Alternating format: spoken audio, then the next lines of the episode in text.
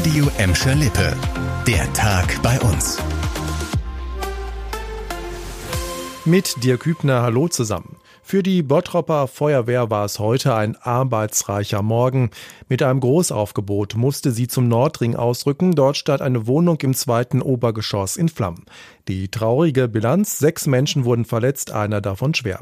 Weil es viel Rauch gab, löste die Bottropper Feuerwehr auch eine Warnung über die Warn-App Nina aus. Anwohner sollten Fenster und Türen nicht aufmachen.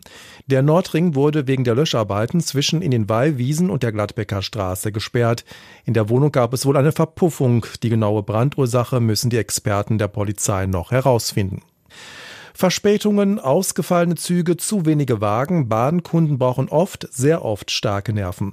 Dazu kommen immer wieder Baustellen, die den Bahnverkehr ausbremsen.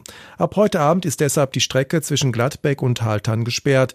Die Bahn macht die Gleise auf der Strecke neu. Tausende Tonnen Schotter und knapp 3000 Bahnschwellen werden ausgetauscht. Die Bahn gibt dafür rund 1,7 Millionen Euro aus. Was bedeutet das jetzt konkret für Bahnkunden? Ab heute um 21 Uhr müsst ihr deshalb eine Woche lang auf Ersatzbusse umsteigen. Die S9 fällt bis übernächste Woche Montag aus. Die Bahn bittet außerdem die Anwohner an der Strecke um Verständnis, wenn es durch die Arbeiten mal etwas lauter wird. Es gibt aber auch eine gute Nachricht für Bahnreisende aus Gladbeck, Bottrop und Gelsenkirchen vor dem langen Wochenende.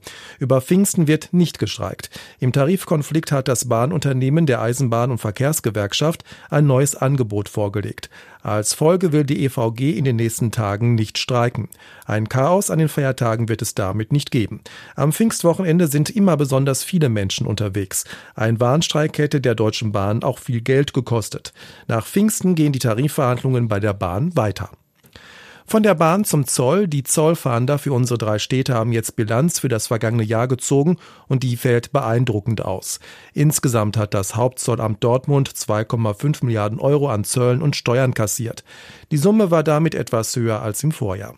In über 100 Fällen haben die Zollfahnder Plagiate aus dem Verkehr gezogen, unter anderem gefälschte Handys, Kleidung, Handtaschen und Luxusarmbanduhren.